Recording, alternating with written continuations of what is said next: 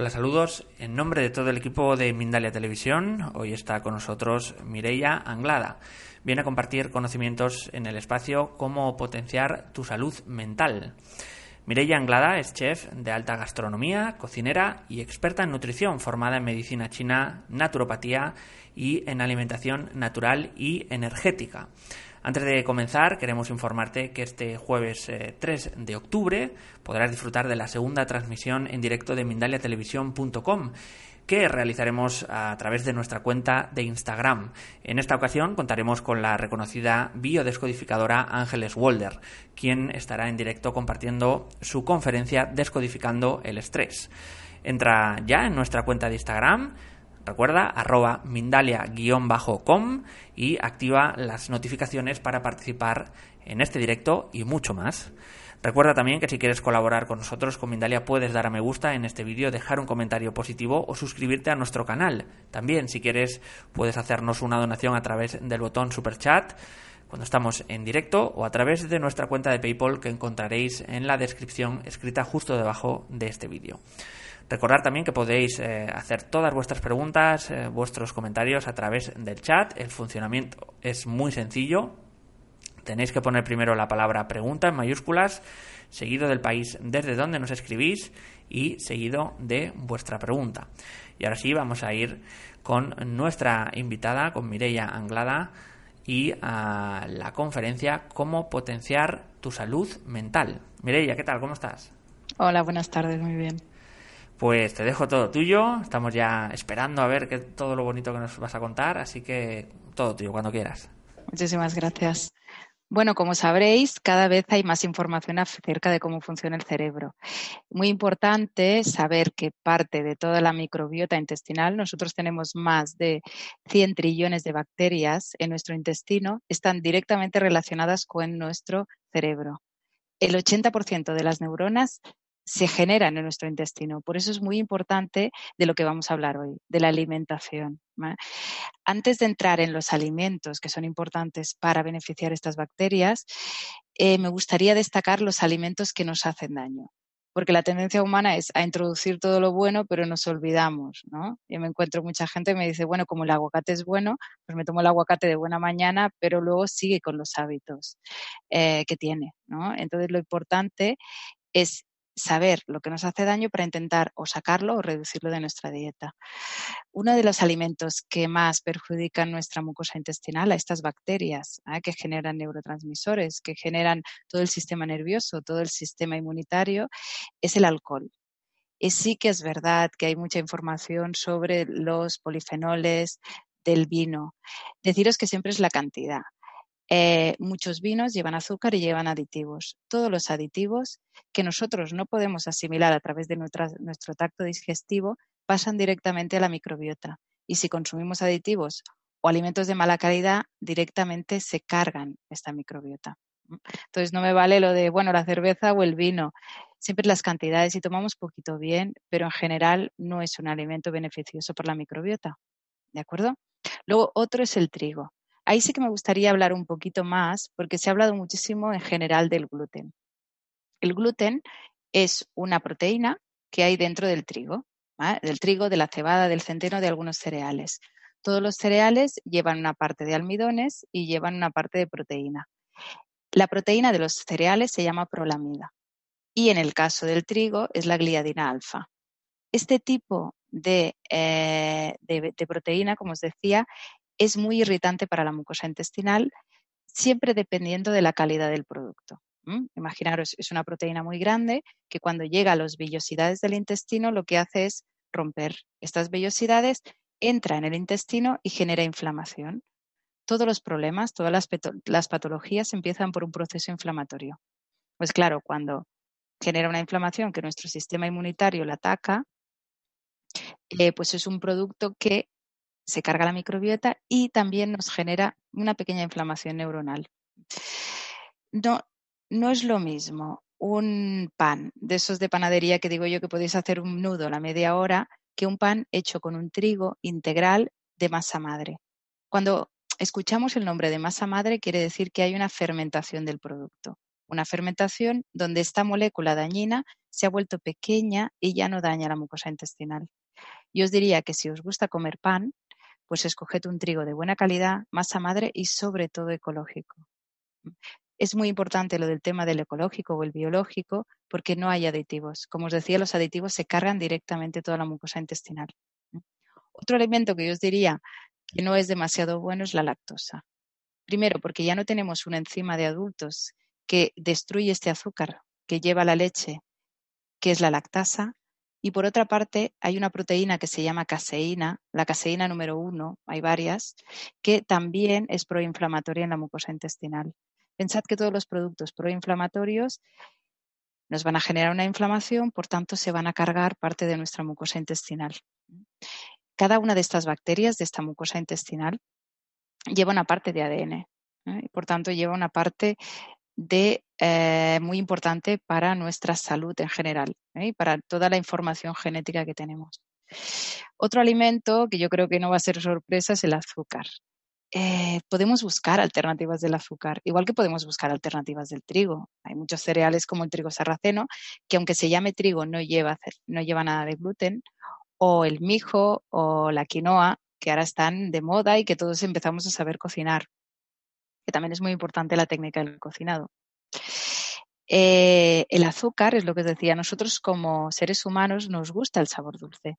Pensad que el primer ingrediente que consumimos cuando somos bebés es la leche materna y es un sabor dulce. Por tanto, es un sabor que nos da tranquilidad. ¿eh? yo en muchas clases siempre digo, yo no conozco a nadie que después de un disgusto se tome un plato de brócoli.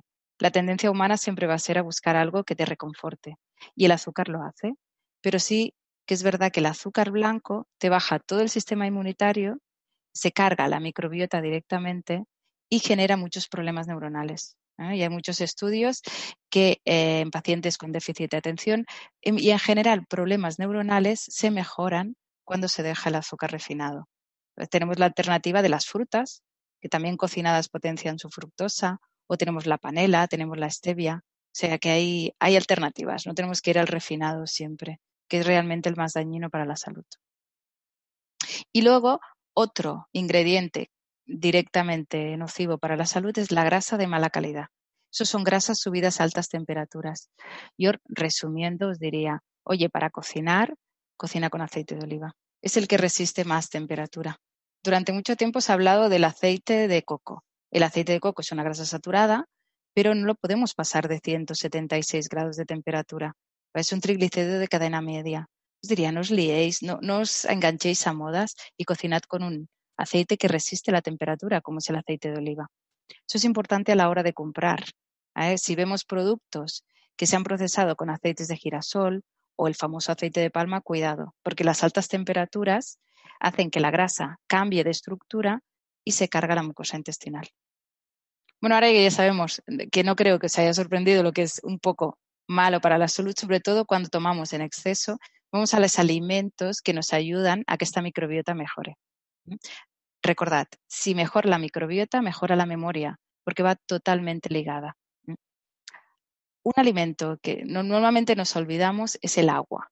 Pensad que el 80% de nuestro cerebro es agua. Si nosotros no ingerimos agua, es imposible que el cerebro funcione. Por tanto, es importante irlo hidratando durante todo el día. No os voy a decir un litro y medio ni tres litros diarios, no, no vais a poner una cantidad, sino es importante que todo el día está hidratado, sobre todo después de levantarse. Durante el sueño hay una tendencia a secado del cerebro. El cerebro gasta mucha energía porque cuando dormimos sigue trabajando, que es cuando genera la memoria y te da muchas soluciones de problemas que han habido durante el día. Eso de que te despiertas y dices, uy, ya tengo la solución. Es que el cerebro ha ido trabajando. Pero también ha, ha tenido mucho desgaste energético. Por esto es muy importante levantarse beber un vaso de agua otros alimentos sería lo que nosotros llamamos eh, prebióticos. Perdón. Habréis oído que hay el nombre de prebiótico y el nombre de pro. El pro normalmente es la bacteria, eso lo podéis consumir a través de fermentados, como sería un kéfir, un kombucha, un chucrut, que son productos que les han dado una fermentación durante tiempo y ha generado bacterias vivas. Estas bacterias, cuando las ingerimos, pues se quedan con nosotros. Y cuantas más bacterias tengamos, más salud vamos a tener y, y más de buena calidad. Lo que os decía, este sería el pro y luego tenemos el pre. El pre sería el alimento que le damos a estas bacterias. De estos alimentos nosotros los podemos consumir sobre todo, sobre todo de las verduras. Por eso cuando la gente me pregunta, oye, ¿cuál es la idea ideal? Yo te diría que el sentido común. Si en una ingesta diaria el 50% es verdura, te imaginas un plato, el 50% de, de ese plato que sea verdura y que una parte importante sea verde, ya tienes mucho ganado. Cuanto más color de verdura, más microbiota diferente vas a tener. Esto ya es una parte que es sencilla. Introducir aceite de oliva, otra parte. Grasas de buena calidad, muy importante, como el aguacate. Esto es básico. ¿eh? Le tenemos mucha manía a la grasa. Y si nosotros cogiéramos ahora un cerebro y lo secáramos, sacáramos este 80% de agua, veríamos que una tercera parte del cerebro es grasa. Y justamente esta grasa es omega 3, tiene la misma estructura que el omega 3.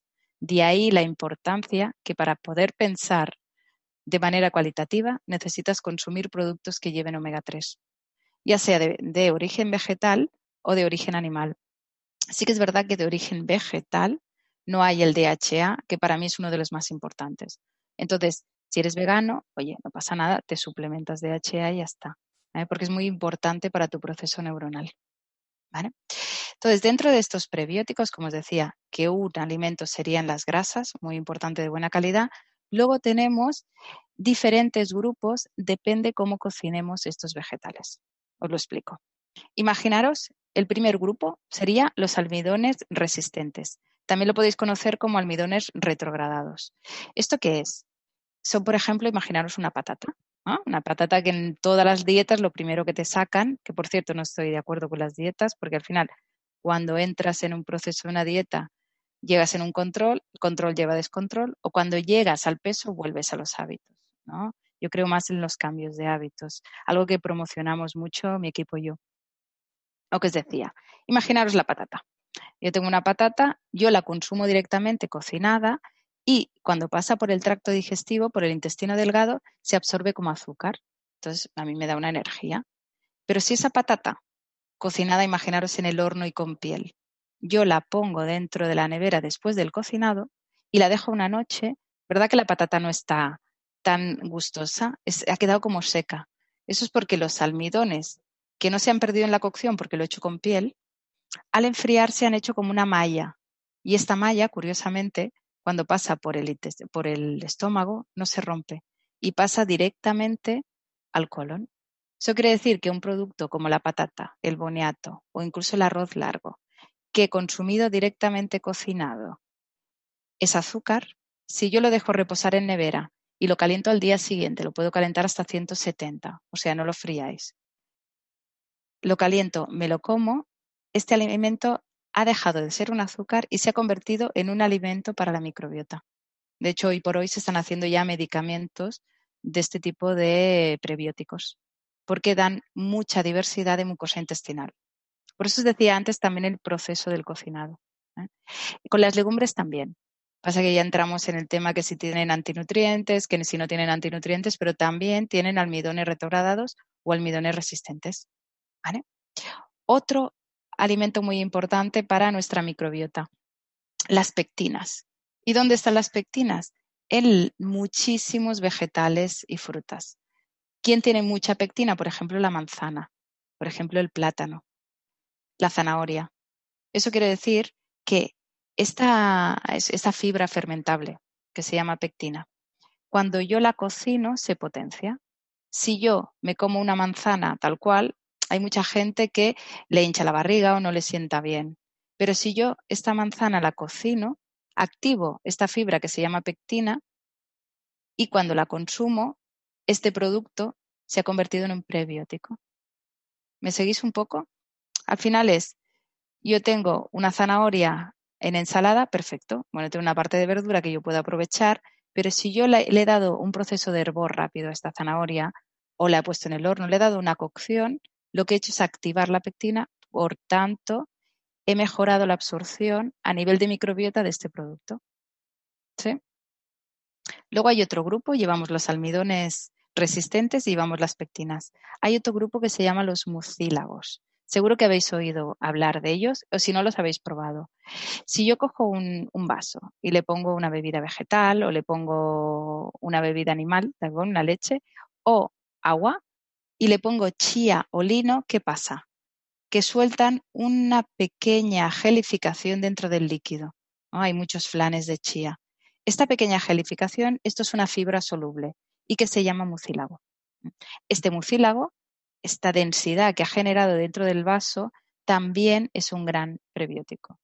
Eh, consumir puddings de chía va muy bien, te dicen para ir al lavabo. Es por eso, porque al aumentar los prebióticos, aumentas la microbiota, la alimentas y te ayuda a una limpieza del tracto intestinal. Luego también tenéis dentro de los mucílagos el trigo sarraceno. El trigo sarraceno, si yo lo dejo dentro de, un remojo, también me va a soltar esta fibra soluble y puedo hacer incluso unos crepes. No sé si lo habéis probado alguna vez. Ponéis el trigo sarraceno en remojo, lo dejáis una noche en la nevera, al día siguiente tiráis el agua del remojo y le añadís una bebida vegetal. Lo trituramos y con esta masa se pueden hacer crepes directamente sin añadir nada de huevo ni nada de harinas. ¿Qué estamos haciendo? Primero, hemos hecho que un cereal pierda los antinutrientes, que ahora, ahora hablaré muy poquito de ellos porque al final no dejan de ser unos probióticos, o sea que no pasa nada. Y segundo, hemos conseguido que el mucílago salga, por tanto, estamos desayunando un desayuno apto para nuestra mucosa intestinal y la estamos regenerando. También podéis encontrar muchísimos mucílagos en el agar-agar. Es un tipo de, gelificante perdón, que se vende como un alga, pero no es un alga. Es la parte gelificante de varias algas, que a través de un método de cocción, tú coges agar-agar, lo pones en un líquido, lo llevas al fuego, lo podéis encontrar en polvo o en copos o en tiras, tirad directamente en versión que esté en polvo. Lo ponemos, como os decía, a temperatura ambiente, lo ponemos a ebullición en el momento que hierve, lo sacamos del fuego y al dejarlo enfriar generamos una gelatina. Esta gelatina es un alimento directo también para nuestra microbiota. Es una alternativa. De hecho, se hacen bastantes golosinas también con agar-agar, porque te da una textura un poco dura en boca que no está mal. Y en general todas las algas también. Las algas también tienen otro componente que se llama fructano. Y este también se activa es otro prebiótico y se activa con la cocción. ¿eh? Vosotros seguro que habéis comido cachofas.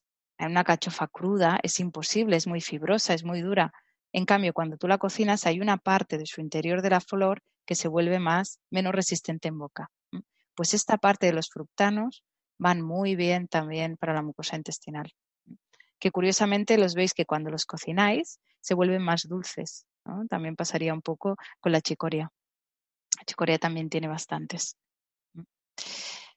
Y luego tenemos los betaglucanos. Los betaglucanos están dentro, por ejemplo, de la avena o de la cebada. Sí que es verdad que la cebada tiene gluten, pero tiene muy poquito. Y depende del método de cocción, no es un gluten agresivo, lo que os decía antes. Siempre es la calidad del producto. La avena, seguro que la habéis visto en copos. la, la, avena en copos es una avena que ya la ha cocido gran industria alimentaria. La han cocido porque una avena tú la puedes tener entre una hora y tres horas de cocción. Depende el fuego y depende el grano, si es más joven o es más viejo. Entonces, lo que hace industria alimentaria para estos productos que son de larga cocción, te los cocina, los chafa y los deshidrata, para que tú luego puedas hacer una cocción mucho más rápida. El famoso muesli o el porridge de la mañana no deja de ser una avena que ya ha sido cocinada y tú deberías acabarla de cocinar. ¿Os habéis fijado que cuando cocináis un muesli, una avena, empieza a sacar esa gelificación otra vez? Esto es el betaglucano. El betaglucano es un prebiótico. Eso quiere decir que si yo cojo un muesli y lo pongo con leche fría, no me va a reaccionar, ¿vale? No voy a poder aprovechar esos prebióticos. El cuerpo no los va a asimilar. En cambio, si yo lo cocino o bien lo dejo en la nevera durante una noche, al día siguiente sí que puedo aprovechar esos betaglucanos. Vamos a repasar un poco. Tenemos los almidones resistentes, que os decía el tema de la patata, boniato, legumbres, arroz. Tenemos el tema de las pectinas, que os decía, por ejemplo, una manzana. Una manzana cocinada tiene mucha más pectina activa que una manzana sin cocinar. El plátano, a todos nos quedan plátanos de estos que se ponen maduros y que nadie quiere. Y pues te coges una bebida vegetal o, la, bebida que tú quieras, la pones a calentar y pones los plátanos dentro y te haces una mermelada o te haces un, un smoothie.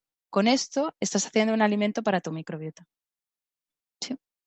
Luego teníamos los fructanos o los mucílagos. Los mucílagos eh, están sobre todo en estos productos que yo pongo en el agua y sueltan esta densidad. Luego tenemos los fructanos, que os he dicho en la alcachofa, o los betaglucanos, que es el que había dentro de la avena. Sé que son nombres un poco complejos, pero es entender el proceso, porque muchas veces cuando cocinamos el, alimento vemos que nos sienta mejor. ¿no? ¿Cuánta gente dice que la, ensalada no le sienta nada bien? Esto es por las celulosas. Entonces, pero cuando las cocinas muy importante poco tiempo, estas celulosas sí que las podemos absorber. Importantísimo la técnica de cocción, muy importante. No solo hablamos del alimento, sino también de la técnica, porque todas las, todas las cocciones que superan los 100 grados de temperatura generan una pequeña oxidación en el alimento. Los, por ejemplo, los omega 3 que os comentaba antes, que están en el pescado, no los podemos sobrepasar de 70 grados porque ya se convierte en una grasa mala.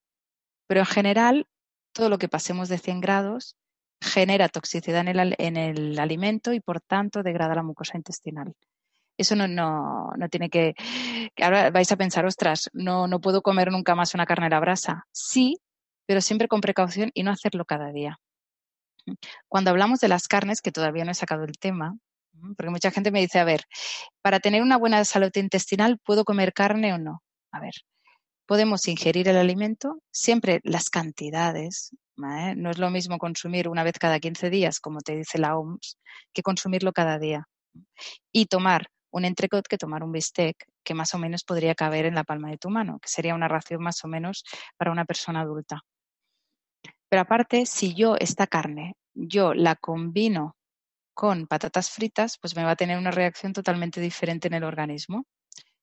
La carne cuando entra en el tracto intestinal se queda pegada, se pudre. A diferencia de las proteínas o los vegetales, las proteínas vegetales, o los vegetales en sí o las frutas, que como llevan fibra, fermentan. Cuando un producto fermenta en el intestino, lo que hace es generar un alimento para la microbiota. ¿De acuerdo? Entonces, la carne en sí no nos alimenta la microbiota. La gente que solo ingiere carne o patatas fritas o pizzas, productos industriales y refinados, va a tener una mala calidad de microbiota. Se va a levantar cansado, le van a oler los pies, eh, va a generar mucho sangrado en las encías, va a tener mal humor, porque claro, está infiriendo directamente en tu cerebro.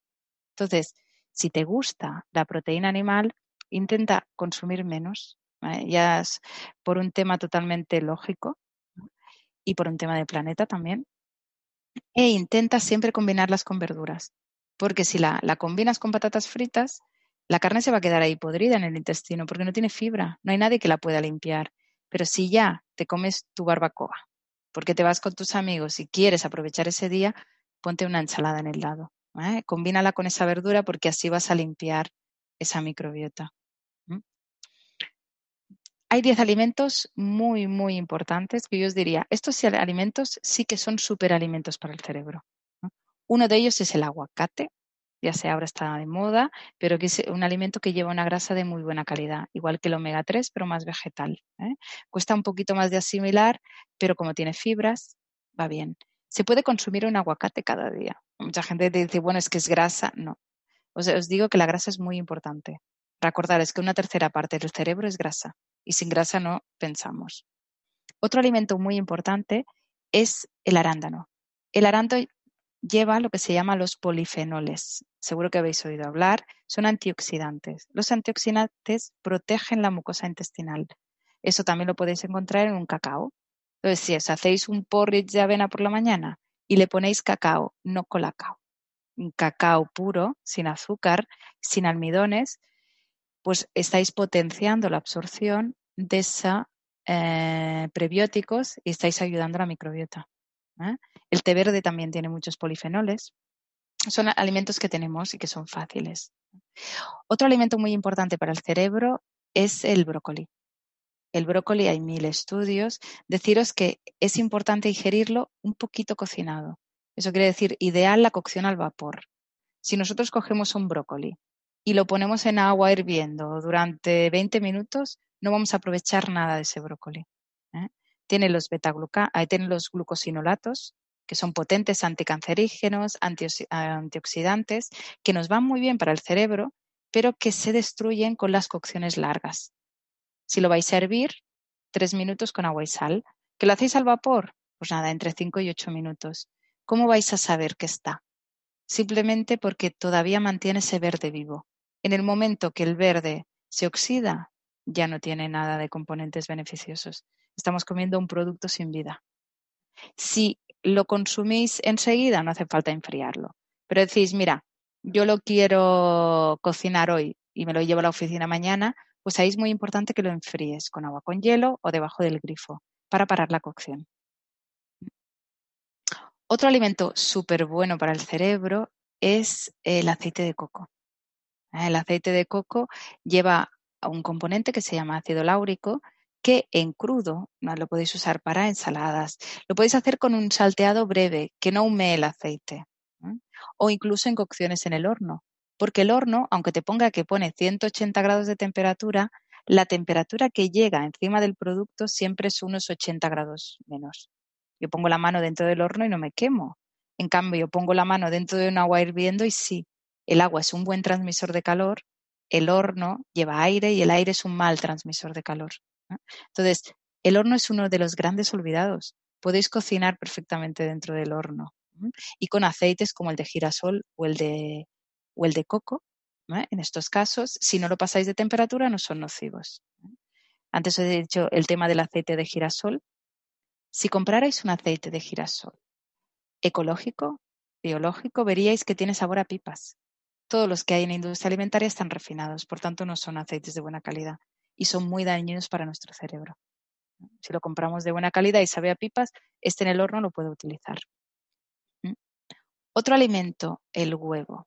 Ahí sí que sí o sí que sean biológicos. Los, los huevos tienen omega 3. ¿Y dónde la tienen? Justamente dentro, en la yema del huevo. Ahí otra vez la gran importancia del cocinado. Si yo cocino un huevo duro, el huevo duro, ¿qué le ha pasado? Que la parte de la yema se ha quedado como sólida, ¿no? Eso es que la grasa de buena calidad se ha convertido en una grasa de mala calidad. Hemos transformado la materia grasa de dentro. ¿Os habéis fijado que los huevos cocidos huelen mal? O sea, la propia de la naturaleza ya nos dice, oye, estás oxidando el producto. ¿Sabes? Consumir huevos, súper importante para el cerebro de buena calidad, pero la cocción también. Entonces, utilizad cocciones donde la yema esté más bien cruda. Si hacéis una tortilla que quede más bien cruda, un revoltillo es ideal, lo que nunca un huevo duro. Otro alimento que para mí es básico, antes os decía, sentido común, 50% verduras, si puede ser un porcentaje de verduras verdes, son las hojas verdes. ¿Por qué? Porque las hojas verdes, si yo las analizo en un laboratorio, eh, llevan clorofila. Y la clorofila es idéntica a la sangre humana, solo difiere la parte interior de un átomo. Quiere decir que cuando yo ingiero verdura verde, sobre todo cruda en este caso, estoy ingiriendo una parte de clorofila y el cuerpo lo identifica como sangre limpia. Por tanto, gracias. Eh, sangre limpia. Por tanto, eh, lo que hace es limpiar todo el tema del hígado. Entonces, las hojas verdes son básicas. Si queréis un cambio real de dieta, donde tengáis más atención, donde os encontréis mejor y cada día hojas verdes, cada día. Otros alimentos importantes sería, por ejemplo, la cúrcuma, que esto ya hay miles de estudios que te demuestran que la cúrcuma va bien combinada con aceite y pimienta para una mejor absorción, las nueces y el chocolate negro. Pero tampoco nos pasemos, porque cuando dices, Buah, de esta lista me he quedado con el chocolate negro, esto me ha pasado en más de una clase, ¿no? Entonces, sí, claro, es un alimento que va bien para el cerebro, pero no nos vamos a tomar una tableta de chocolate. Vamos a tomar, bueno, un poco de chocolate negro, que cuanto más porcentaje de cacao, mejor. Aparte de esto, de todos los alimentos que nos ayudan en nuestra microbiota, también es muy importante para el cerebro los hábitos, los hábitos que le damos. Leer un poquito cada día nos ayuda a generar nuevas conexiones neuronales. Hay ejercicios también como simplemente cepillarse los dientes con la mano contraria, también nos ayuda a generar nuevas reacciones neuronales. Dormir, dormir es básico para el cerebro, aparte de, una dieta para el cerebro. Si no dormimos, no generamos enzimas y nuevos transmisores. Otra cosa muy importante es no mirar las pantallas azules antes de ir a dormir y después de levantarse. Las pantallas azules generan que, nosotros no, podamos descansar con tranquilidad. ¿eh? Eh, generan, eh, tú te despiertas, por tanto, la, sensación de sueño no llega. Un poco para. Sé que ahora empiezan a salir otras pantallas que tapan las pantallas azules, pero bueno, mejor no verlo, mejor leer un libro. Otro factor importante es la meditación. Mm, ahora ya hay un montón de libros que te explican cómo hay un proceso en tu cerebro, ¿no? Cómo hay una parte del cerebro que es la amígdala, la que genera cortisol, una, hormona muy, inflamatoria, que con, con el hecho de meditar se vuelve pequeña, interfiere en que una parte del cerebro, a través de la meditación, sea más grande que es la parte de la tranquilidad, de la relajación, y es una manera de estar en el momento presente. Yo os invito a meditar. ¿eh? para mí es una de las mejores cosas que hago porque te da tranquilidad, te da serenidad y te da poder de, acción. Esto combinado con los alimentos. Antes os decía también el omega 3.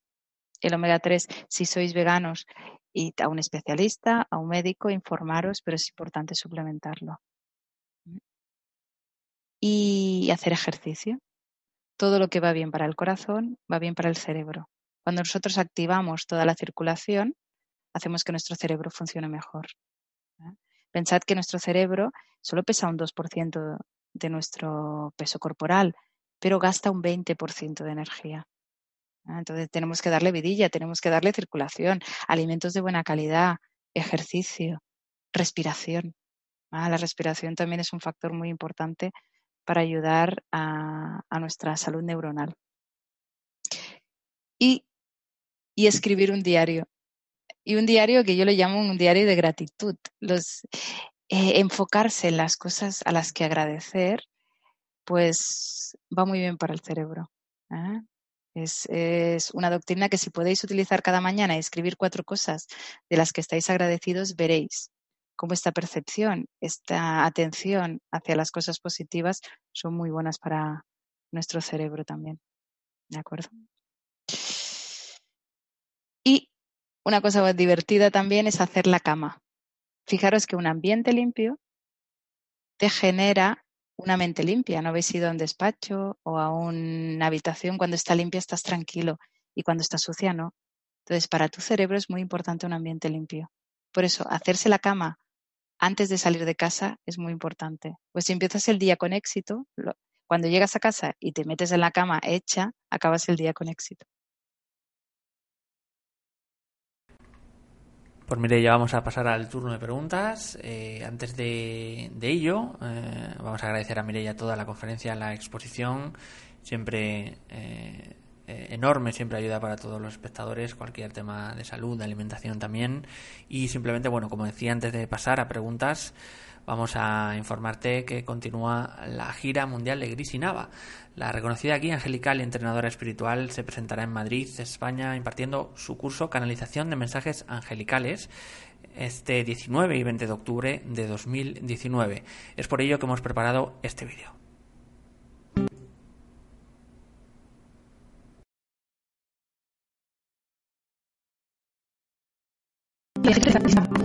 Continúa su gira mundial presentándose en la ciudad de Madrid, España, los días 19 y 20 de octubre de 2019. ¿Quieres canalizar a tus guías angelicales? Déjame que te muestre el cómo. Tus ángeles y yo te esperamos. Inscríbete a su curso presencial y participa de manera online desde cualquier lugar del mundo en mindaliatelevisión.com sección giras.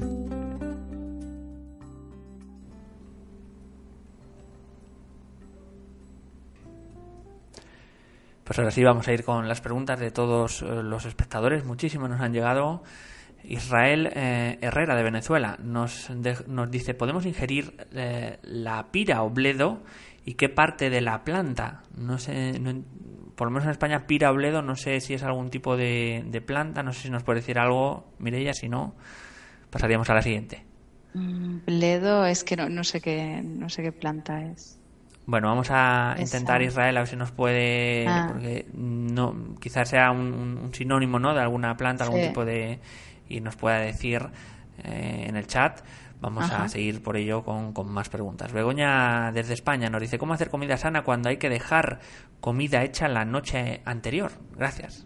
Bueno, no hay problema, al contrario, mucho mejor.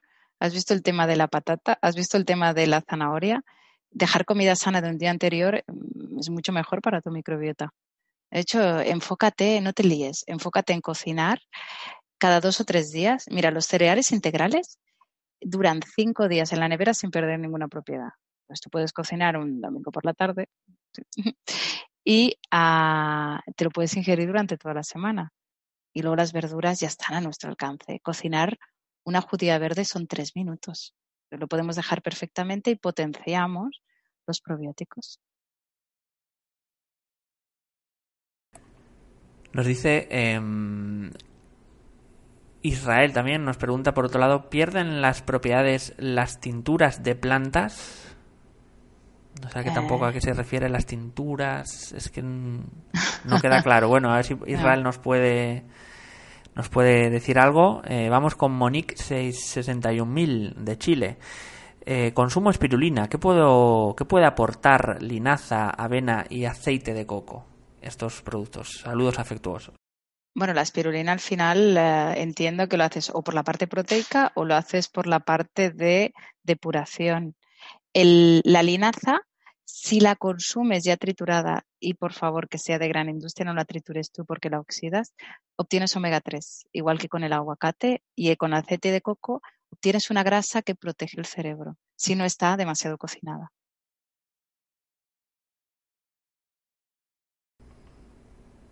Tenemos tiempo, si quieres, eh, de todas formas, Mireia, para, para ampliar. Eh, o sea, tenemos preguntas, pero bueno, podemos eh, incidir si quieres. Nos dice Lourdes Palencia, de Colombia.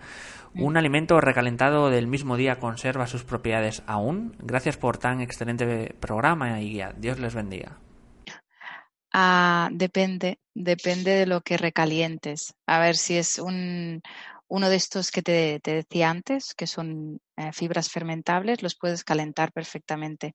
Lo único que no es nada aconsejable es freírlos. ¿eh? Si yo tengo una patata o tengo una zanahoria o, cualquier cereal y yo lo frío, ahí sí que me lo estoy cargando. Pero si lo caliento en una sartén al vapor, microondas ya es más tendríamos que hablar un poquito más profundamente, porque depende el envase que lo pongas en el microondas, depende la radiación que genere, pues más complejo. Pero si lo calientas en una sartén, en el horno, en un hervido, normalmente no pierden propiedades. Todos menos las verduras verdes. La verdura verde recalentada y recalentada, esta sí que pierde toda la vitamina C. ¿eh? La verdura verde tiene mucha vitamina C que con corta cocción no se estropea, pero con el recalentado y sobre todo con la calor se pierde mucho.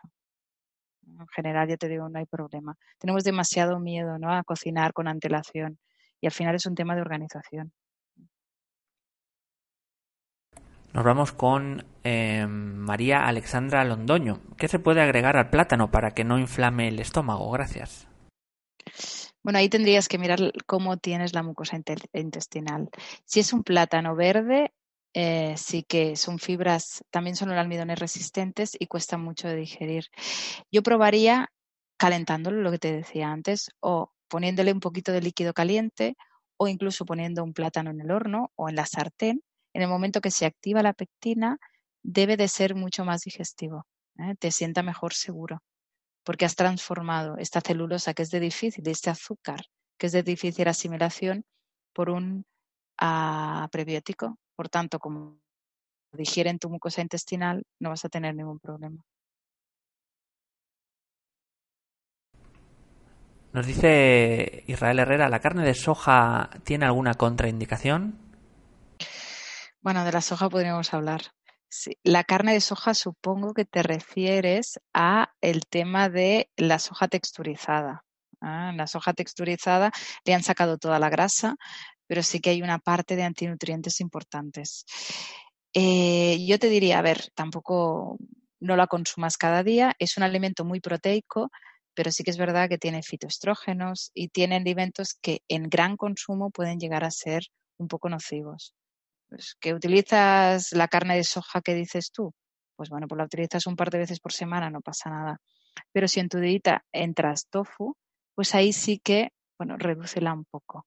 No es tan mala como pinta, los procesos son industriales, ¿vale? Son totalmente mecánicos, pero sí que el alimento en sí, si lo ingerimos con demasiada, demasiadas veces y demasiada cantidad, puede llegar a ser un poco malo.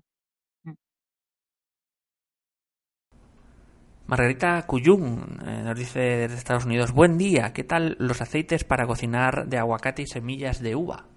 Para nada, para nada, desde Estados Unidos, para nada. Te diría, nunca uses un aceite para cocinar que sea de vegetal, que no sea aceite de oliva. El aceite de aguacate no lo puedes sobrepasar a más de 70 grados de temperatura y el de uva a partir de 40.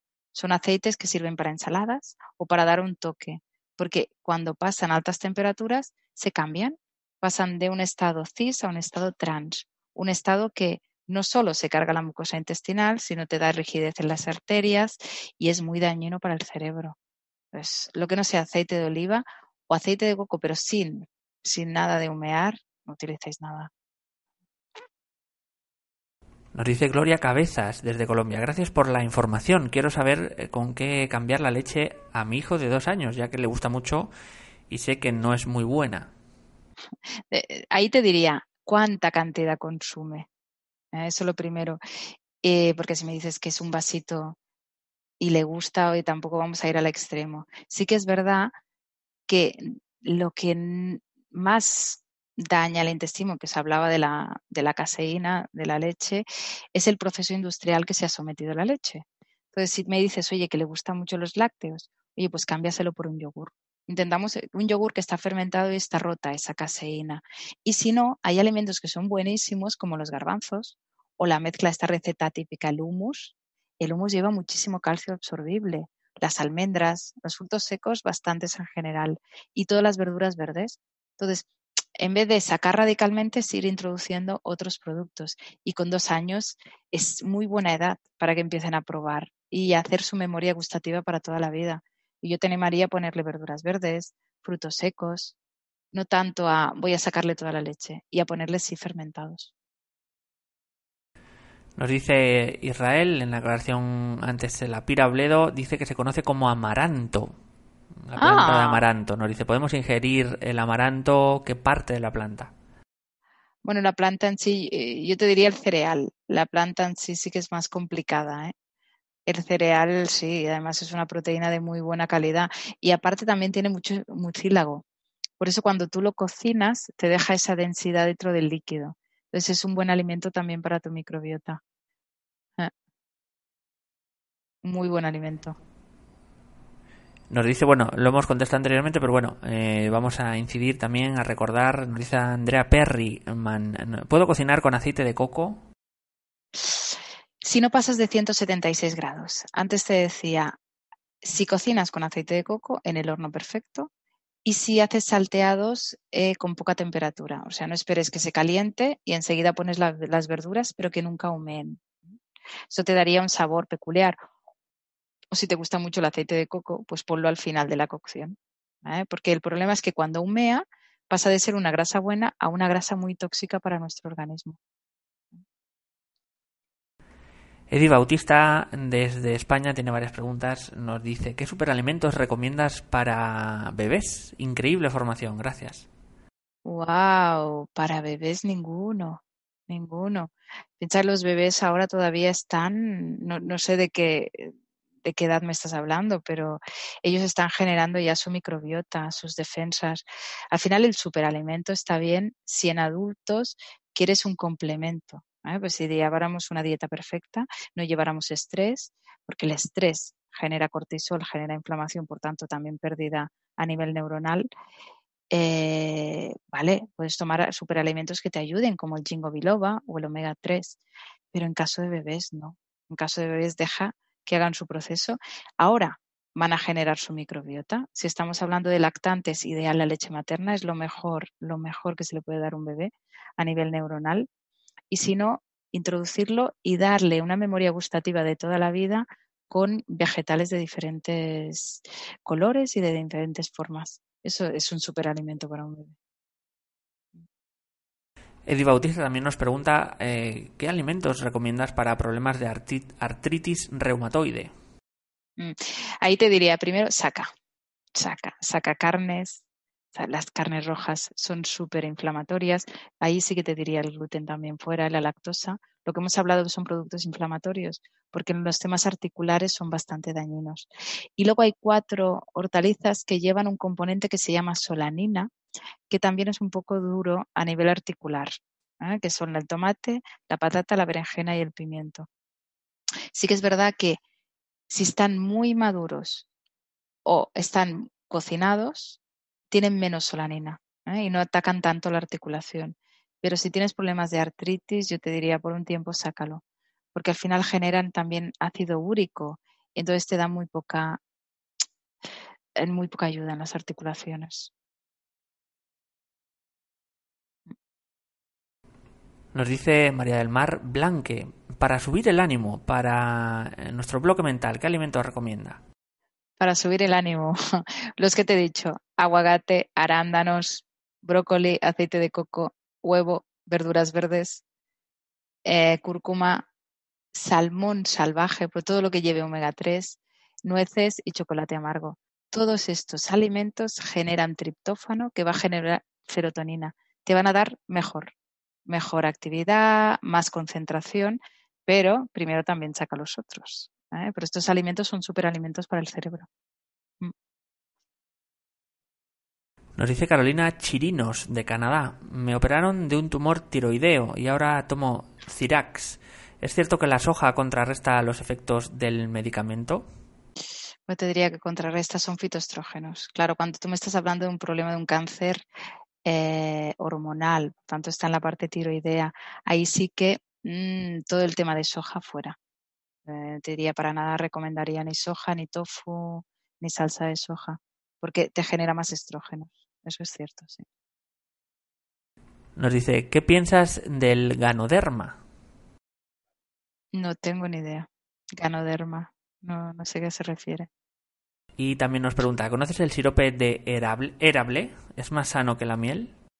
No, lo más sano que hay es la miel cruda, pero cruda, ¿eh? Porque cruda quiere decir que no ha pasado un proceso de elevadas temperaturas, no pasa de 40 grados de temperatura y es un prebiótico.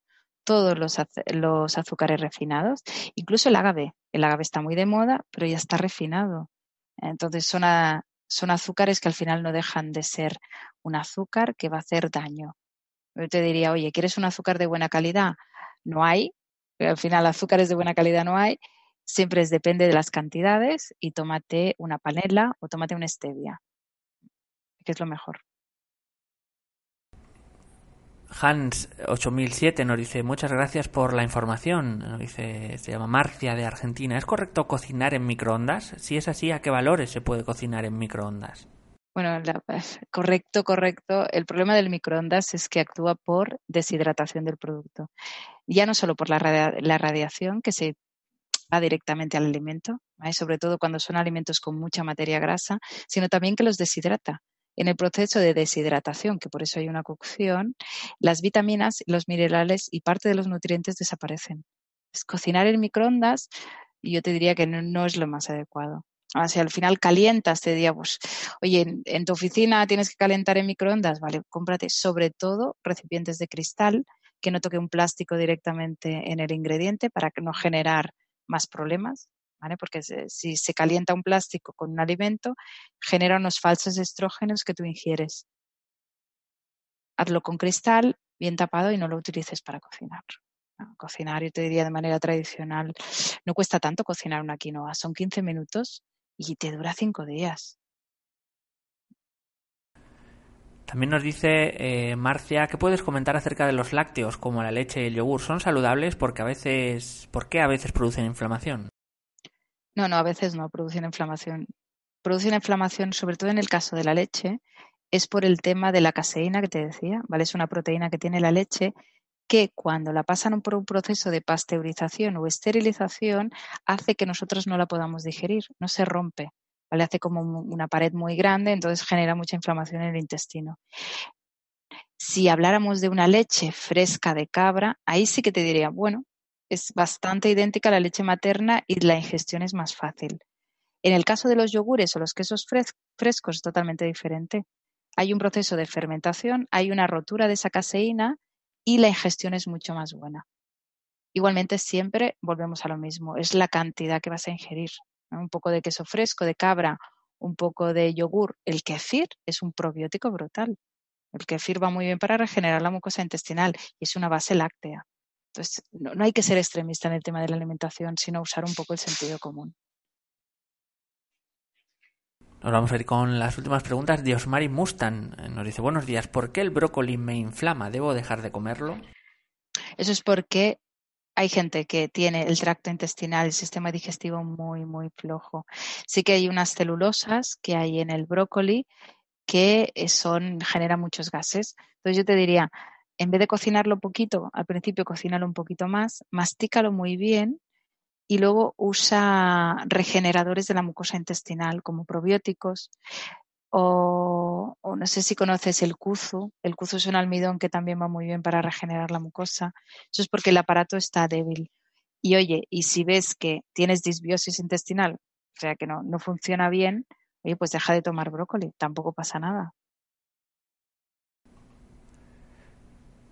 Luisa Saavedra de Perú eh, nos dice, hola Mireia, ¿en qué etapa de la vida se puede aplicar la alimentación vegetariana vegana y pránica? ¿O es por nivel de conciencia? Es decir, es una elección, ¿no? Entiendo. sí, sí. Yo te diría al final cuando tú lo sientas, si tú realmente sientes, yo, yo vengo de un extremo, yo, mi familia eran carniceros de toda la vida y yo vengo de comer entrecots y ha sido como todo un proceso, ¿no? Tú vas cambiando y vas cambiando tu alimentación. Sí que es verdad que está muy ligado a la conciencia. Sí que es verdad que cuando llevas una alimentación más vegetariana, te sientes mejor y conectas mejor. Pero también es verdad que para llegar a una alimentación vegana es muy importante asesorarse bien, ir a un médico, un especialista, porque me he encontrado yo que ahora, ahora está de moda y hay muchísimas carencias alimentarias. Y te digo esto porque en consulta viene gente cuando ayudamos ¿no? en el proceso de, acompañamos en el proceso de cambios de hábitos, que te dicen es que yo estoy todo el día feliz. Claro, porque tienes una cetosis y la cetosis te está dañando también el cerebro. Entonces, oye, vamos a hacerlo bien. ¿Qué quieres hacer vegano? Vale, pero necesitas suplementarte, porque si no, no va a ser funcional. Carlos Gutiérrez eh, desde Colombia nos incide, es un tema que hemos comentado, pero bueno, nos pregunta, vuelvo a preguntar, ¿qué recomiendas para una mente libre de estrés, ansiedad y depresión? Wow, primero sacar los alimentos que hacen daño, segundo, coger los hábitos que te he comentado, como dormir bien, eh, respirar, meditar, beber agua, tomar los alimentos recomendados para el cerebro, esto es súper importante, hacer ejercicio. Todo esto va a hacer que tengas una mejor calidad del cerebro. Escribir un diario con gratitud, pensamientos positivos. Siempre dice a la gente, oye, pisa las penas. ¿Y las penas qué son? Pensamientos negativos automáticos. Si todo el día estás pensando negativamente, que negativamente no vas a aportar una buena salud neuronal. Entonces, el hecho de pensar positivamente, por eso os decía lo del diario de gratitud, va muy bien para enfocar el cerebro.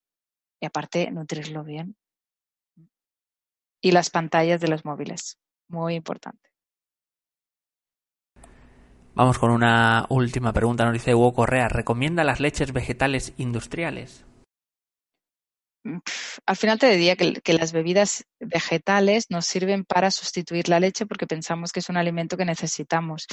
Te diría, si te gustan, pues oye, tómatelas, pero no hace falta que te tomes un litro diario, ni es un alimento imprescindible para la salud. De todas las bebidas vegetales, yo te recomendaría la de avena. Para mí es la más estructurada. La de arroz, bueno, es más glúcido, son más azúcares, gusta más al principio porque es más dulzona. Pero así como componentes nutricionales no son una base. Son, a, mira, un capricho. Entonces, tómate, pero no hace falta que te tomes mucha cantidad. Es mucho más importante un cereal integral, una verdura o una proteína de calidad. Y nos entra una última pregunta de Diz Gómez, maravillosa info. Nos dice, por favor, ¿me podrías aclarar la linaza? Eh, dijiste que se oxidaba si nosotros lo molíamos. Yo tenía entendido que sí oxida, pero que los que vienen triturados ya estaban oxidados. Mira, eh, hay tres tipos de omega 3. Uno es el EPA, otro es el DHA y otro es el ALA. El EPA y el DHA están en el mundo animal y son bien de fácil asimilación. El ala es el que está en el mundo vegetal, que es el que hay en el lino o la chía. Justamente este tipo de omega 3 es de difícil asimilación porque hay mucha fibra. Entonces, la mayoría de la concentración está dentro de la semilla. Si yo cojo un lino o una chía y lo pongo en remojo y suelta esta fibra, yo no voy a asimilar este omega 3. Entonces, la opción que se da es, bueno, pues tú coges la semilla y la trituras el problema es que cuando tú separas la fibra del aceite por fricción y por calor, haces que se oxide a 40 grados. Entonces, si tú tienes un molinillo en casa y lo trituras, está oxidado. ideal, lo compras ya en envases que sean opacos. Cuidado con los que se venden a granel, porque otra cosa que oxida muchísimo el omega 3 es la luz. Entonces, si yo lo dejo a temperatura ambiente donde hay luz y está triturado, me estoy comiendo un producto oxidado. Y antes os decía, cuidado con las grasas, pues si son de mala calidad se cargan la mucosa. ¿Que quieres aprovechar el lino? Pues oye, te lo compras en un envase que esté totalmente cerrado y importante que sea ecológico, biológico. Pues eh, Mireia, muchísimas, eh, muchísimas gracias por toda la conferencia, por toda la información. Nos han visto, estoy viendo aquí en España, Ecuador, Canadá, Venezuela, Perú, Estados Unidos, México, Francia, Chile, Colombia o Argentina. Hemos llegado al final del espacio. Si os ha gustado la charla de Mireia, la temática podéis agradecerlo dando me gusta debajo de este vídeo, también suscribiéndose a nuestro canal en YouTube o haciendo una donación a través de nuestra cuenta de PayPal que encontraréis en la descripción escrita del vídeo. Antes de terminar, vamos a dar unos segundos a Mireia para que se despida de todos vosotros una agradecida de tantas partes del mundo, Madre de Dios. Eh, daros un consejo, no os agobiéis. Eh, cuando cambias de alimentación, eh, quieres hacerlo todo de golpe. Empiezas a prohibirte cosas y prohibición lleva descontrol. Los cambios de hábitos reales empiezan por pequeñas cosas. Lo que os decía, ¿queréis empezar por algo fácil? Introducir verde. Oye, que ya lo tenéis como un hábito, porque los hábitos los vais a hacer vosotros y se van a aposentar en vuestra vida que ya lo tenéis, oye, pues entonces ahora voy a, pues bueno, a reducir el azúcar o voy a intentar introducir un aguacate cada día. ¿Por qué no? Pero hacerlo lentamente, en serio, porque si no, vais a ir de control, descontrol y os vais a agobiar, vais a generar estrés, ansiedad. Y el cambio se tiene que hacer desde la aceptación. Desde, mira, ahora sí, lo voy a hacer porque me quiero y lo voy a hacer poco a poco. Eso sí que funciona. Muchas gracias. Pues muchísimas gracias Mireia, eh, excelente información también, excelente conferencia y mucha reproducción también en el chat. Muy agradecida a la gente con todos estos conocimientos, eh, explicaciones.